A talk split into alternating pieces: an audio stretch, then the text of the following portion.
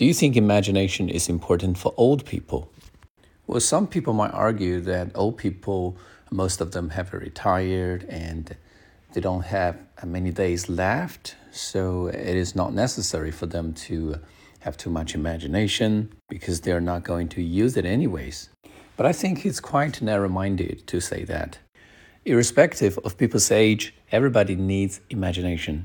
People's mundane life is actually very boring. It's all about, you know, surviving, making money, spending money, and eating, sleeping, doing exercise. And it's particularly bad for old people because old people at this stage of their lives are no longer able to uh, abandon themselves. There are many activities they cannot do and many foods that they cannot try.